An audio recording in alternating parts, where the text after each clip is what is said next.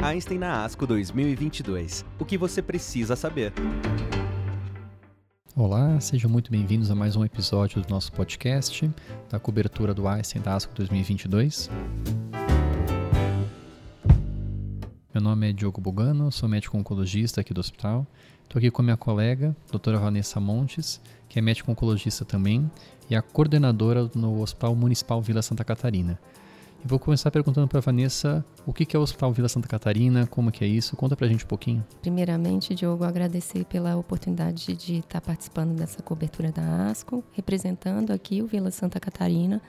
O Hospital Vila Santa Catarina é uma parceria do Einstein com a Secretaria Municipal de Saúde, na qual a, a gente tem um hospital que faz atendimento 100% SUS e, e, o foco hoje é o atendimento do paciente oncológico da, da rede pública. E eu estou aqui para representar os vários oncologistas né, que atendem lá e que também tem essa, essa parceria aqui com o Einstein. E claro, além de você coordenar lá o hospital, você é oncologista dedicado em tumores do trato digestivo.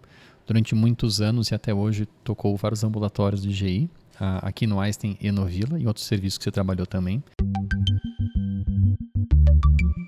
Por isso que eu pedi para você comentar esse que foi, na minha visão, o assunto mais importante da ASCO desse ano, que virou notícia, que está todo mundo comentando, que é o uso de imunoterapia para tratar câncer de reto localizado instável. O que foi isso? Exatamente, né, Diogo? Um estudo assim, com um dado, apesar de ser um estudo de fase 2, de braço único, um dado extremamente promissor para tratamento neoadjuvante em câncer de reto, né?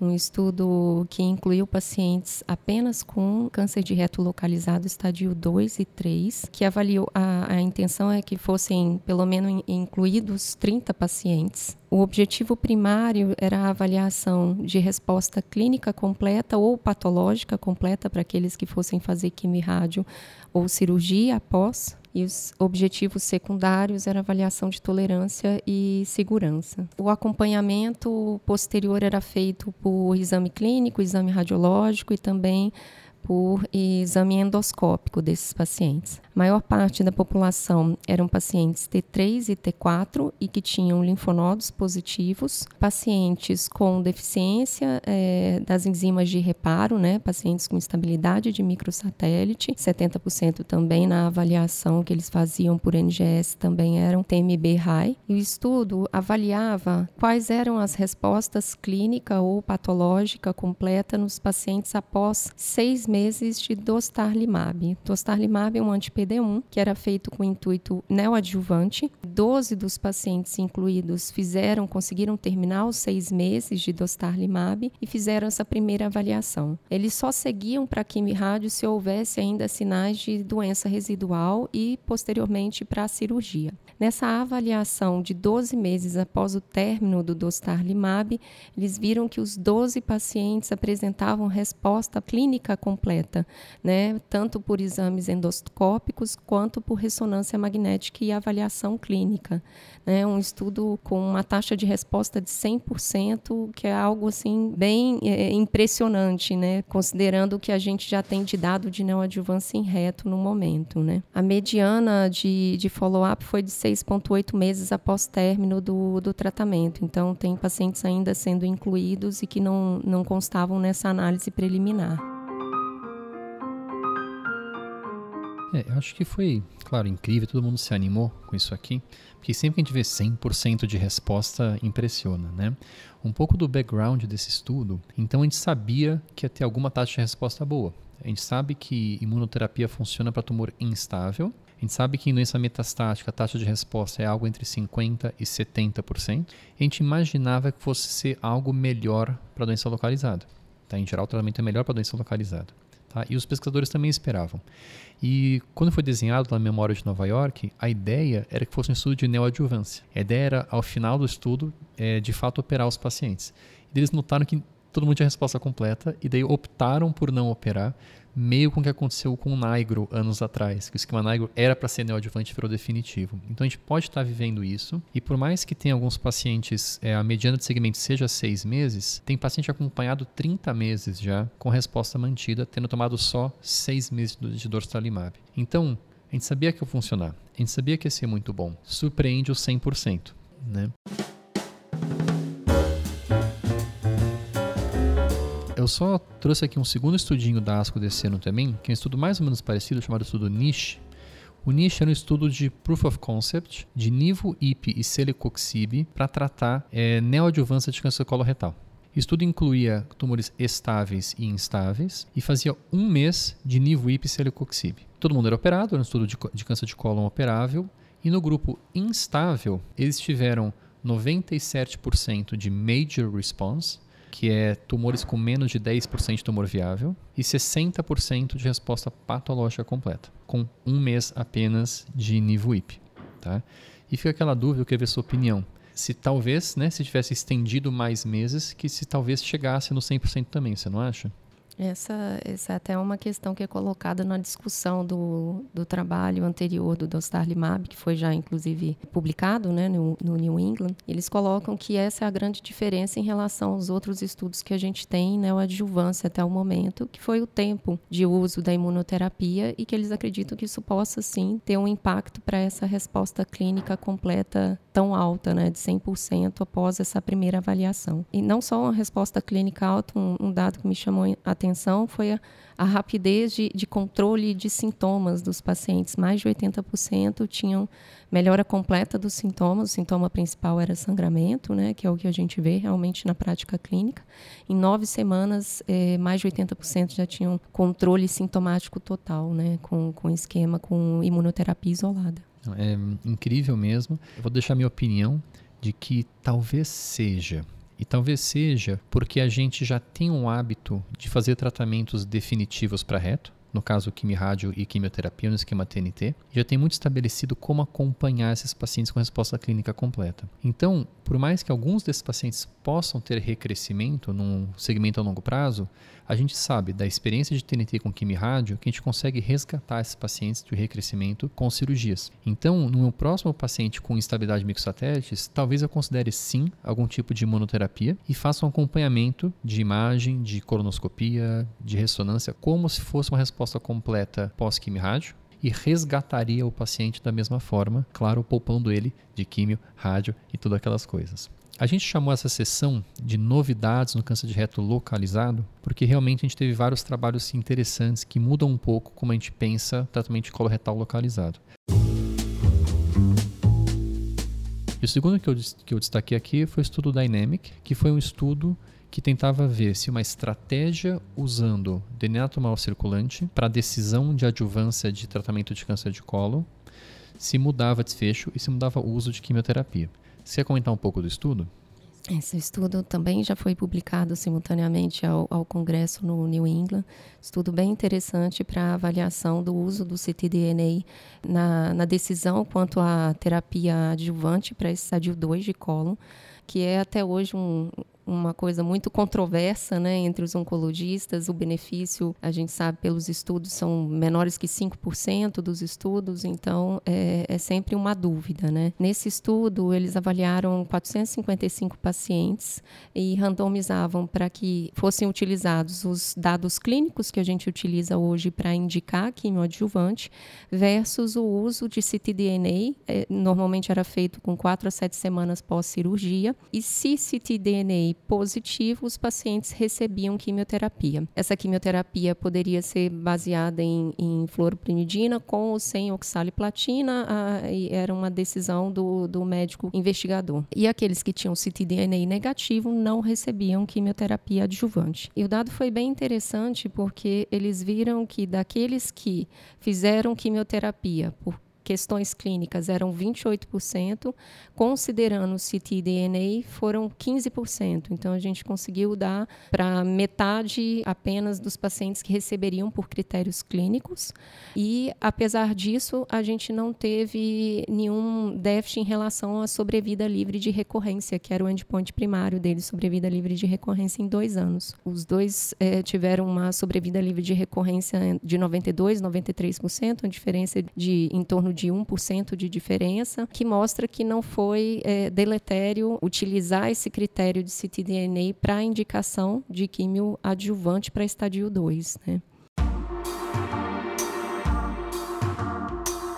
Um, um, outro dado que eu achei interessante que eles colocam é a sobrevida livre de doença em três anos desses pacientes, dos pacientes todos que fizeram ctDNA e corrobora para o que a gente já viu em alguns estudos prévios, mostrando que aqueles que têm ctDNA positivo após cirurgia realmente eles têm é, uma sobrevida livre de doença um pouquinho menor, era 86% versus 92% no grupo que tinha ctDNA negativo, né?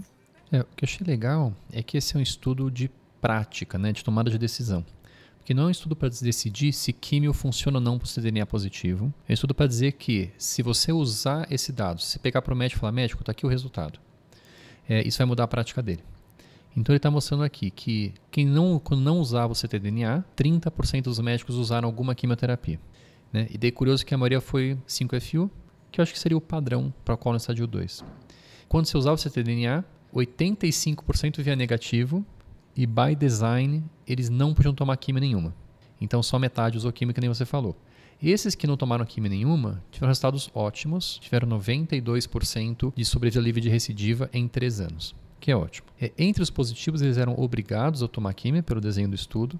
E a gente estava comentando, né, Vanessa, que os médicos nessa situação optaram por químicas mais agressivas. Que nessa situação de cDNA positivo, 62% dos médicos optaram por fazer química baseada em oxaliplatina. Sim, três vezes mais é, do que no grupo que se guiava apenas por critérios clínicos, né? É, acho que mostrando que o médico reconhece essa como uma situação de péssimo prognóstico e pensa em intensificar o tratamento e realmente conseguiram melhorar o resultado desses pacientes, porque eles tinham um péssimo prognóstico, e você falou bem, mesmo tendo péssimo prognóstico, ao tomar essa quimio, e a maioria foi com platina, eles tiveram uma sobrevida bem comparável aos pacientes que eram CDNA negativo desde o começo. Esse é um, é um produto, um teste que já está disponível comercialmente. Tá? Então, se a gente quisesse, a gente poderia encomendar para os pacientes, não é coberto por plano de saúde ainda. Você consideraria pedir esse teste para um paciente? Como você usaria isso no seu dia a dia?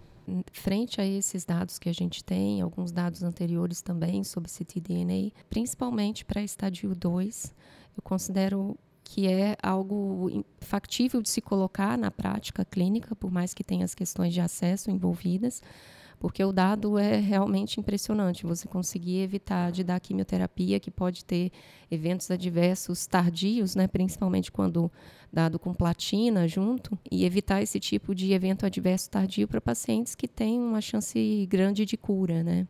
E isso tem um impacto grande em qualidade de vida para esses pacientes. Então, acho que o dado realmente pode ser utilizado na prática. Exato, isso me anima muito. É, você pode contra-argumentar, ah, mas talvez no estádio 2 ninguém precise de químio. E a gente sabe que isso é mentira. Né? Alguns estádio 2 recidivam e uma estratégia com ctDNA encontra aqueles que realmente precisam de químio, que são o ctDNA positivo. É, então eu animo sim para o próximo paciente estágio 2 de pedir esse teste para achar quem não deve tomar nada e quem tem um risco muito alto de recidivar e talvez deva tomar algo mais intenso do que eu faria. Né? Algo tipo Fofox Xelox. Para acabar aqui o nosso episódio, eu separei um trabalho que me surpreendeu. Um pouco do background para vocês. A gente sabe, quando você usa ressonância para estadiar o câncer de reto, você consegue predizer muito bem se a margem vai ser comprometida na cirurgia ou não.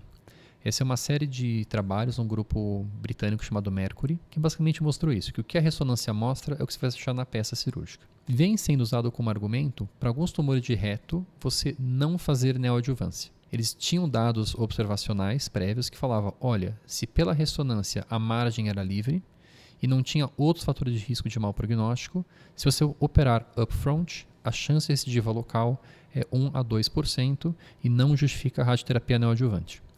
Isso vinha sendo usado até pelo nosso grupo aqui como argumento para poupar alguns desses pacientes de neoadjuvância, mesmo sendo reto, mesmo sendo T3, mesmo sendo linfonodo positivo.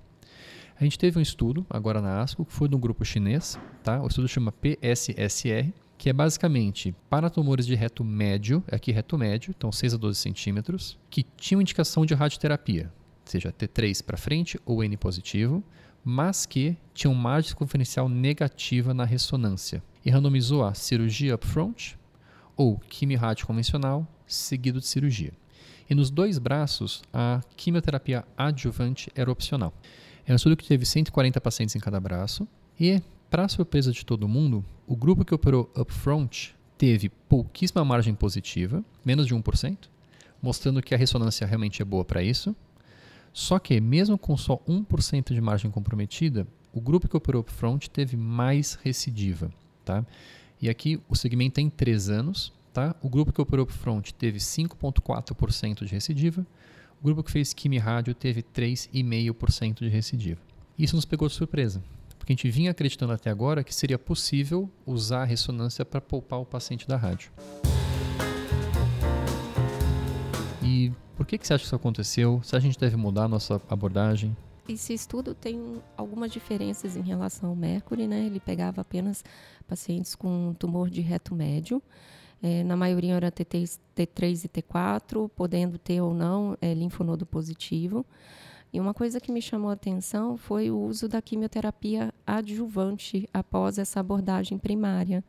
Né? Apenas 70% dos pacientes receberam quimioterapia adjuvante. Esse estudo ainda não foi publicado, a gente não tem exatamente o dado de qual estadio recebeu quimioterapia após. A gente vê que 30% só receberam como tratamento numa população que na maioria tinha T3, T4 e N positivo, só receberam cirurgia como único tratamento, né? E talvez isso possa ter impactado aí nessa pior sobrevida livre de doença em três anos para esse grupo que começou sendo tratado com, com cirurgia. Exato. Acho que isso que incomodou um pouco, que esses pacientes não tomaram a adjuvância adequada. E aqui a gente falou de recidiva em geral, não especificamente recidiva local. Então, realmente gostaria de esperar a publicação desse trabalho para ver taxa de recidiva local especificamente e quebrada por grupo, né, por estadiamento, 1, 2, 3 e 4, e por uso de adjuvância, antes de decidir se a gente deve abandonar a estratégia de cirurgia upfront completamente ou se vai ter algum subgrupo que ainda poderá fazer é, cirurgia upfront ou não.